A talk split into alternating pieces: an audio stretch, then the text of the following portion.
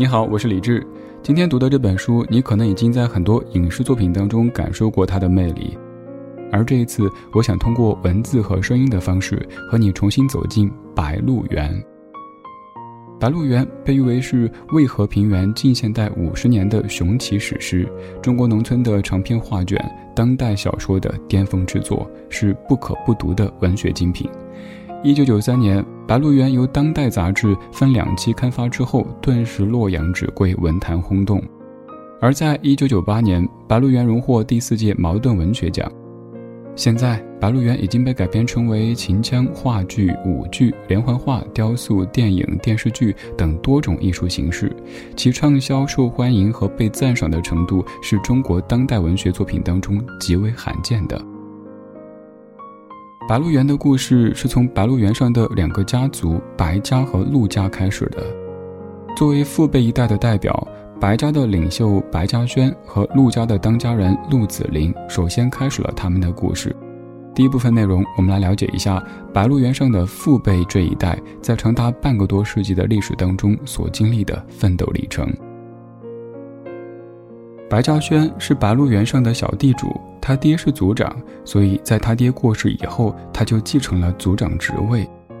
但是他在连娶了六位媳妇儿之后，依旧唱着单身情歌，这是什么情况呢？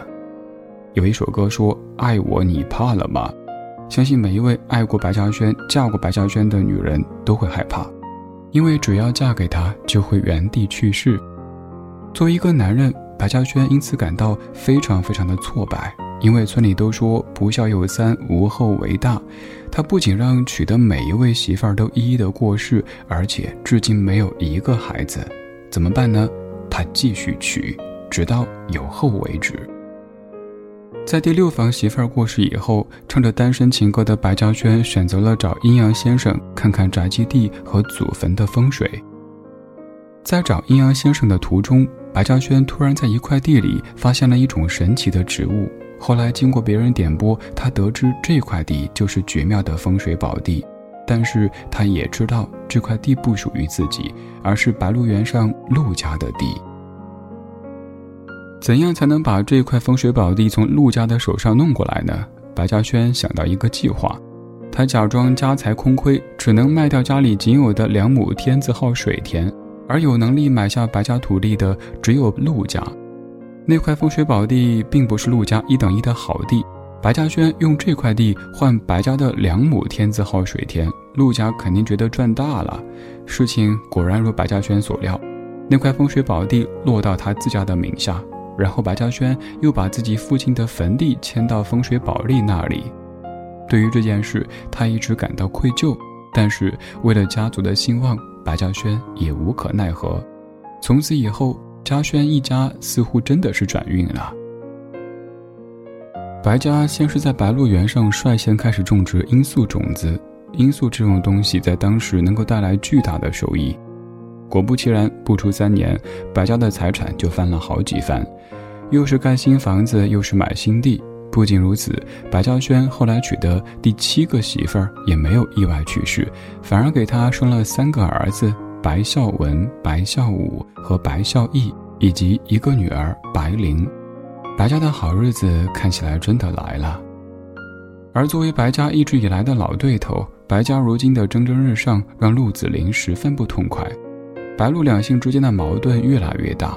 此时的陆子霖已经对当时白嘉轩用白家天字号的地换自家地的动机产生了一些怀疑。于是，陆子霖总是有意无意地找白家的茬。陆子霖憎恨白嘉轩偷偷种植罂粟赚钱，没及时告诉他，于是煽动大家一起埋怨族长。后来跟随白嘉轩种了鸦片以后，带头把烟膏卖给烟馆，又带头赌起钱来，把白鹿村搞得乌烟瘴气。白嘉轩作为白鹿两姓的族长，可谓白鹿原精神之所在。一方面，他坚定地恪守自己为人处事治家之理念，待人宽厚包容，处事公正严明，治家兢兢业业；另一方面，他也同时是家族宗法制那一套落后的封建礼教的坚定守护者。作为清末的普通家族族长，他有很大的局限性，但无论如何，在乱世当中，他是一个值得尊敬的凡人。而陆子霖作为陆姓大家长，可能是本书最让人讨厌的人物了。但是他又异常的真实。白鹿两姓同宗同族，但关系非常微妙，表面上非常和谐，互帮互助，暗地里却时常互相较量。而作为一直被白姓族长压过一头的陆姓大家长，陆子霖自然是渴望陆家能够出头，但其出头的方向重点不在于让本家族强盛，而是怎么去打压白家。如果说白嘉轩和陆子霖是白鹿原过去的代表，那他们的子辈则算是这乱世的未来。随着一系列的历史事件推进，白鹿原的故事的重点也从老一代逐渐转移到新一代，那些已经走出白鹿原的青年的身上。第二部分内容，我们来说一下，在这片土地上，白家和陆家的子辈们又有着哪些惊心动魄的故事呢？陆子霖一直想找机会弄垮白家，终于他找到了机会，决心从黑娃的妻子身上下手。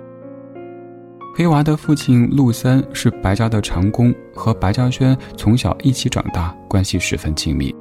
陆三十分敬重白嘉轩，但是黑娃却看不惯白嘉轩，时常与白嘉轩作对。黑娃自认为自己不是一块上学的料，于是选择了到关中平原的郭举人家里当长工。郭举人家里有一个年轻貌美的小妾，叫做田小娥。田小娥因为有一个贪财的父亲，所以被卖给了年迈的郭举人。田小娥生活平淡无味，完全没有人的价值感和存在感，自己好像是一个商品，一个摆件，一个在那个封建的家族里被无视的对象。直到她遇到了黑娃，命运让他们相遇。两个年轻人，一个是健壮的英俊少年，一个是寂寞的深闺少妇。于是他们走到了一起。然而黑娃和田小娥短暂的柔情似水，却被郭举人发现了。一个封建家族的当家人是不能容忍自己的小妾和别人偷情的，更不用说偷情对象还是一个身份卑微的长工。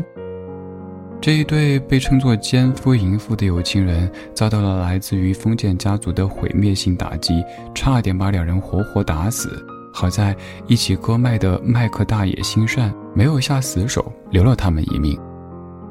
痊愈之后的田小娥跟着黑娃私奔，来到了白鹿村。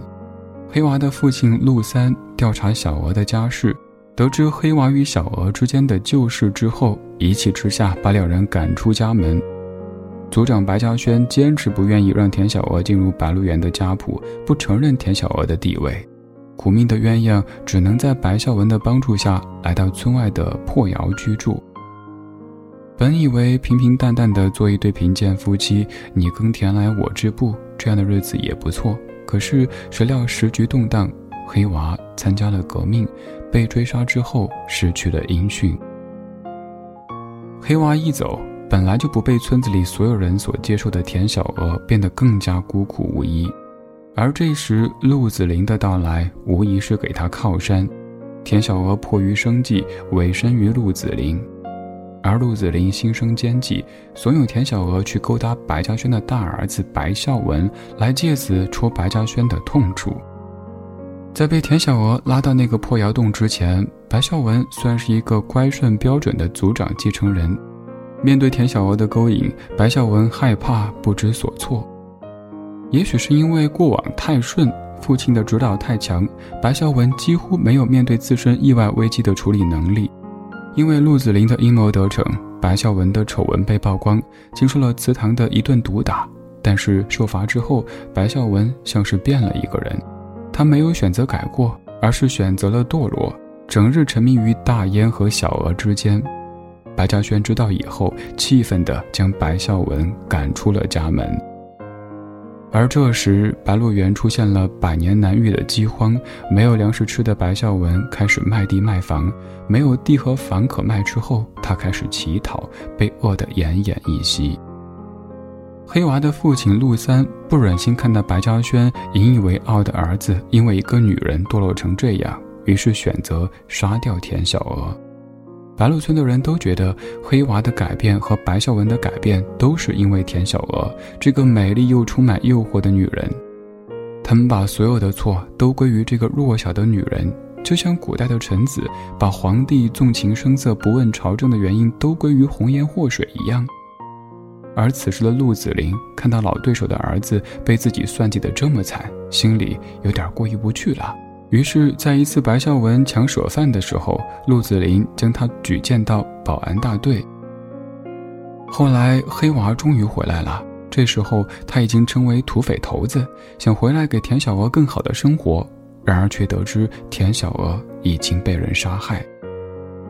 黑娃以为是白嘉轩干的，于是派人打断了白嘉轩的腰。后来，陆三向黑娃坦白是自己杀了田小娥。随后，黑娃开始改过自新，开始当营长，并娶了知书达理的妻子，自己也开始读书学习，重新做人，成为学堂里最好的学生。也因为在关键时刻弃暗投明，帮助共产党取得滋水县的胜利，当上了副县长。然而，此时的白孝文已经成为县长，他与小娥有过私情，十分害怕黑娃报复，于是决定先下手为强，就把黑娃杀死了。再回头来看，白家唯一的女儿白灵和陆家的两个儿子陆兆海和陆兆鹏，因为白嘉轩就只有白灵这一个女儿，所以对她十分宠爱，甚至都力排众议不让白灵裹足。白灵从小机灵可爱，十分有读书的头脑，而且与陆子霖的儿子陆兆海两人情投意合。这时候，国民革命正在如火如荼的进行当中，白灵和陆兆海都决心加入革命。但是国民党和共产党怎么选择呢？于是二人决定做一个游戏，二人将一枚铜元抛入空中，陆兆海选择的一面代表共产党，而白灵选择的一面则是国民党。然而命运弄人，后来陆兆海在白鹿原参与农民运动失败，对于现实失望，选择了追寻白灵加入国民党，而此时的白灵却已经加入共产党，两人的命运就此发生巨变。他们怀揣着不同的革命理想，信仰着不同的思想，分歧越来越大，谁也无法说服对方，最后只能分道扬镳，结束了这段感情。后来，白灵在一次回家探亲的过程当中，见到陆兆海的哥哥陆兆鹏。此时的陆兆鹏已经加入共产党，并在白鹿原发动了一次又一次革命。在一次党的任务当中。白灵和陆兆鹏合作执行任务，假扮夫妻，结果日久生情，假戏真做，发展成为真夫妻。然而，白灵不幸被人出卖，被活埋；陆兆鹏在一次任务当中下落不明，而陆兆海最终死于国共两党的战争当中。到这里，这本《白鹿原》的重点部分就讲完了。我们来总结一下：首先。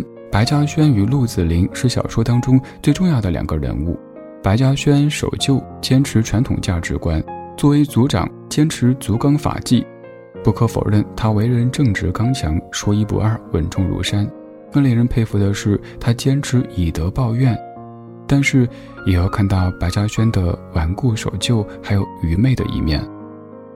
陆子霖奸诈势利好色，在历史洪流当中积极融入变革、顺从变革、助力变革。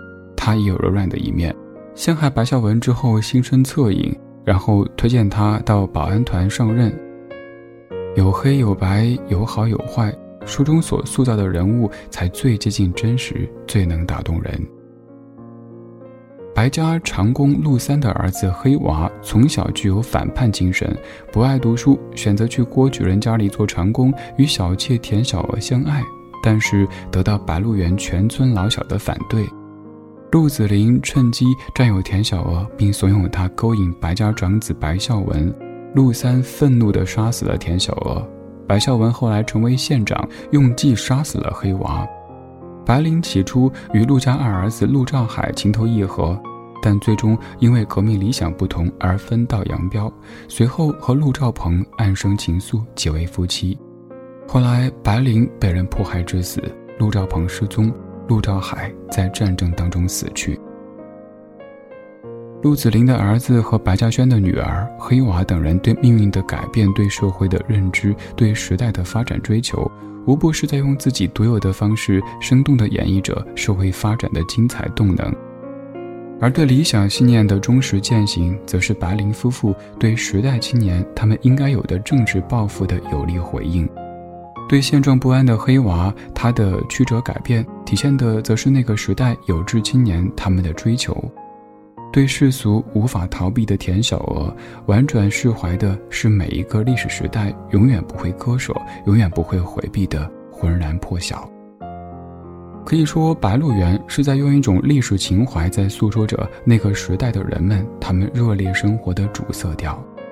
生活在那片辽阔区域、质朴、灵活、勤劳、务实、善变的乡亲们，在时代历史发展当中挣扎着，努力改变着自己所处的环境。带给人们的是那个特殊背景之下，为了发展变化而不懈斗争的艰辛生存史。好啦，今天这本《白鹿原》就解读到这里。如果想完整的读一读这本书的纸质版，可以在微信搜索小程序“山寺生活”，当中有咱们解读过的全部书籍。我是李志，这是山寺书房，下期读书会我们书里见。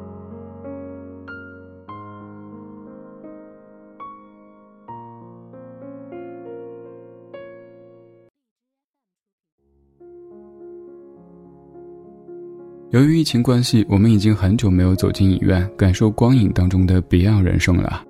今天的山寺书房就想和你说说电影和电影人，而这位电影人对华语影坛非常重要，他就是导演李安。开始讲述之前，要先说说书的名字。咱们在读书，所以对文字要格外的慎重。这本书叫做《十年一觉电影梦李安传》，有人念觉，有人念教。这句话其实出自于杜牧《遣怀》当中的“十年一觉扬州梦”。